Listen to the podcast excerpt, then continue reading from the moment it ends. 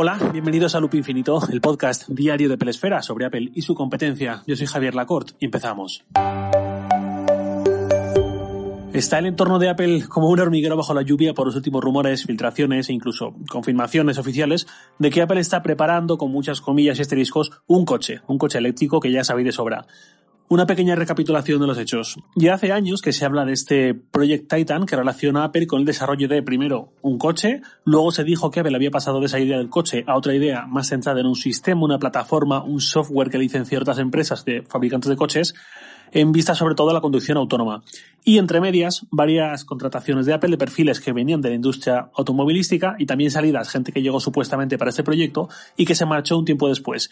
Eso empezó como en 2014, 2015, no recuerdo bien, esos primeros rumores, y en 2017 Tim Cook le deslizó a Bloomberg en una entrevista que posiblemente estuviesen desarrollando una plataforma, esa plataforma mencionada, rumoreada, para coches autónomos. Y desde entonces, en estos 3-4 años, hemos visto más noticias en este sentido, un poco contradictorias a veces algunas de ellas, pero todas dando continuidad a esta idea de que Apple sigue investigando la forma de entrar en el negocio automovilístico. En las últimas semanas, esta teoría se ha reforzado mucho con varios rumores más y la semana pasada ya culminó con la confirmación por parte de Hyundai, fabricante surcoreano de coches, de que está en conversaciones con Apple para el desarrollo de un coche eléctrico.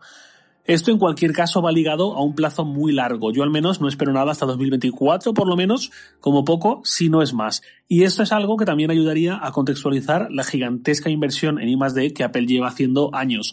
En 2020, Apple invirtió casi 19.000 millones de dólares en I+D y la tendencia va al alza. Cada año ha gastado más y más que el anterior. En 2015, cinco antes de esta cifra de 2020, estaba en 8.000 millones al año y en 2010 no llegaba ni a los 2.000. Es decir, que en 10 años ha multiplicado esa inversión casi por 10. En estos años, Apple ha hecho lanzamientos como el salto a ARM con Apple Silicon, el Apple Watch, los AirPods, la plataforma de relevo aumentada, vale, bien, pero este nivel de inversión exponencialmente mayor al que había cuando se lanzaron productos como el iPhone o el iPad, tiene que tener algo más detrás, no accesorios, no productos satelitales a los que ya están, sino productos que vayan muchísimo más allá. Y ahí sí me encajan más cosas como las gafas tan rumoreadas o sobre todo el coche y quién sabe qué más cosas estén por venir. Es decir, grandes lanzamientos muy distintos a lo que ya hay, el tipo de lanzamientos del que hablaba en un episodio de noviembre del 2019 titulado Nuevas Industrias. Y aquí creo que hay que parar a pensar de qué tipo de lanzamiento estamos hablando. Podemos pensar que se trata o bien de un coche eléctrico, entre comillas, tradicional, es decir, pues una berlina seguramente al estilo del Tesla Model S o el Model 3, con capacidad para ser autónomo, pero no siendo un coche únicamente autónomo, es decir, un coche que se puede conducir por un ser humano con su volante, sus pedales y sus asientos en disposición tradicional, todos mirando hacia el frente. Otra opción que sea un coche totalmente autónomo y en ese caso ya no tenemos por qué pensar en un coche tradicional, sino en una especie de cabina en la que ya no vaya un volante delante, ni unos pedales, ni un salpicador tradicional, donde los asientos estén mirando hacia dentro del coche, entre sí, entre ellos, para que sus pasajeros vayan mirándose, un poco como la parte interior de una autocaravana o de una limusina o algo así. Esa opción implicaría que Apple solo podría comercializar ese coche autónomo en mercados donde estos estén ya muy regulados y están autorizados y donde no tengan problemas legales. Eso ya es un problema en esta etapa, ver a dónde sí, a dónde no, pero las consideraciones importantes van mucho más allá. En primer lugar, ¿sería un coche que se vendiese o sería un coche bajo suscripción, como tanto énfasis está poniendo Apple últimamente en su modelo de negocio? ¿O habría flotas en las grandes ciudades, como las hay ahora de taxis, de coches VTC, de coches mm, incluso mm, privados, digamos, pero de alquiler, o bicis o patinetes o motos de alquiler también, bajo demanda? El modelo de negocio que seguiría Apple lanzando sus propios coches es lo que menos claro tengo. Si es un modelo de alquiler por trayecto, como todas estas empresas que han salido en los últimos 5 o 6 años en la que tú te subes a un coche que está aparcado por la ciudad, mm, vas del punto A al punto B, te bajas y te cobran automáticamente vía app el importe adecuado, pues eh, bueno, eso sería pues una especie de flota de taxis autónomos. Seguramente en vez de estar aparcado, tú lo invocas y en unos pocos minutos aparecería donde estás tú. Esto sería un producto muy urbano, más que interurbano.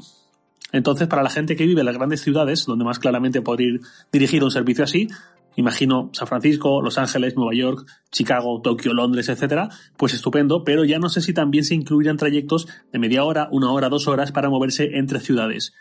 Si en cambio llegase con un formato más tradicional, de coche eléctrico, conducible, que se vende con una única compra y en todo caso una suscripción mensual como la de Tesla, por ejemplo, para los servicios de navegación, multimedia, etcétera, ¿cómo se vendería? El rollo de los concesionarios y su forma de trabajar, la respeto, pero lo veo muy alejada de lo que eh, propone Apple normalmente.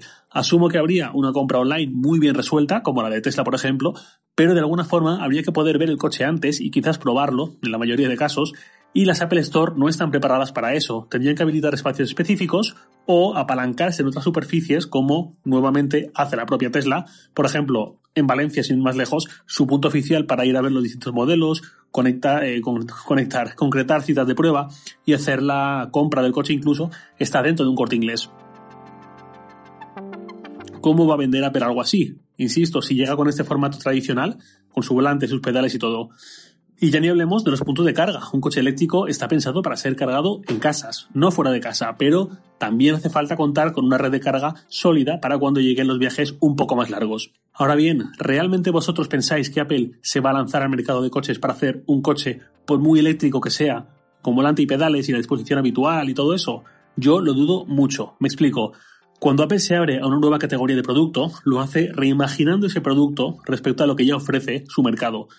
En 2001 ya había reproductores de música portátiles, pero fue Apple quien ideó un formato, una forma de integrarlo y unas guías de diseño de producto que arrasaron en ventas. En 2007 ya había móviles, pero fue Apple quien pensó que debía tener una pantalla táctil capacitiva, nada de stylus, que ocupase esa pantalla casi todo el frontal y que no debía tener botones más allá de la mínima expresión prácticamente, sin batería extraíble, etcétera, etcétera. En 2008 ya había portátiles que apuntaban a la ultramovilidad, pero ninguno con un diseño y un equilibrio entre prestaciones y ligereza como el MacBook original. En 2010 ya había tablets, pero fue Apple quien las hizo con pantallas capacitivas, también sin stylus, sin botones casi, igual que en el iPhone, y con un sistema operativo móvil, no de escritorio, y sobre esa base le hizo crecer. En 2015 ya había relojes inteligentes, pero fue Apple quien definió qué vocación debía tener un reloj inteligente y qué factor de forma, qué diseño básico. En 2016 ya había auriculares inalámbricos, pero fue Apple quien definió las bases de su diseño y la tecnología que llevaban detrás para conseguir unos resultados y una autonomía muy concretas. Apple ha definido los estándares físicos de los seis productos como gama que acabo de enumerar. Pensad en todas esas familias de productos de otros fabricantes antes y después de que Apple lanzase su primera propuesta. Apple reimagina los productos para ofrecer su propuesta en ese segmento y estoy seguro de que si lo del coche sigue adelante y acabamos viendo un lanzamiento comercial, ocurrirá lo mismo. Ahora, cuando pensamos en un coche al estilo Apple, nos imaginamos básicamente, creo que la gran mayoría, una especie de Tesla Model S, estoy seguro, o un Model 3.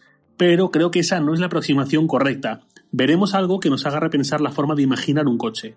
Y eso se parece mucho más a esta especie de cabina autónoma de la que no somos propietarios exactamente y que no podemos conducir porque solo rueda de forma autónoma creo que se parecerá mucho más algo así que a un Tesla. Me gustó mucho un término que usó Alex Barredo, creo que fue en el podcast Hacía Falta, que era el de diligencia. Las diligencias de caballos que había antiguamente, que eran una cabina en la que la gente se subía y nadie tenía que hacer nada ahí dentro porque lo que empujaba y dirigía esa cabina era algo externo. En ese caso, un caballo y un jinete, en este hipotético caso de Apple, un software con unos sensores para saber por dónde va y hacia dónde tiene que ir. Cuando salió el Apple Watch, recuerdo cierta decepción. Un reloj cuadrado y con una corona nos estalló un poco la cabeza a muchos porque esperábamos ver algo 100% digital, táctil, muy futurista y sobre todo redondo, porque así son los relojes tradicionales, la gran mayoría de ellos, y esa es la mejor forma de que el reloj de Apple pareciese un reloj normal. Luego entendimos que los tiros no van exactamente por ahí. Apple no hace productos para que parezcan normales, tradicionales, sino, lo dicho, reimagina esos productos para encajar en ellos su propuesta decidió que su reloj tenía que ser cuadrado y seis años después vemos que tiene todo el sentido del mundo y nadie nos planteamos que tenga que pasar un modelo circular. ¿Cómo no va a ser cuadrado algo con una interfaz con mucho texto donde vemos mensajes y complicaciones allá donde se pueden meter? Donde hace falta ese espacio porque hay mucho más que la hora y un par de complicaciones sencillitas como en la gran mayoría de los relojes del mercado tradicional. Tengo todas las dudas del mundo sobre cómo será ese coche de Apple, que tardaremos años en ver en cualquier caso, qué tipo de coche llega, cómo se vende, dónde se vende o se alquila o lo que sea, qué apariencia tendría, etcétera, etcétera. Pero tengo esas pocas certezas. No será más de lo mismo, sino algo muy diferente, la forma de Apple de interpretar cómo debe ser la movilidad a motor y chocará, pero si le funciona la mitad de bien que ha funcionado el Apple Watch o los AirPods en términos de cuota y penetración, estaremos hablando de otro exitazo. Y nada más por hoy, lo de siempre, os leo en Twitter, arroba jlacort, y también podéis enviarme un mail a lacort.sataka.com. Loop Infinito es un podcast diario de Peresfera publicado de lunes a viernes a las 7 de la mañana, hora española peninsular, presentado por un servidor, Javier Lacort, y editado por Santi Araujo. Un abrazo y hasta mañana.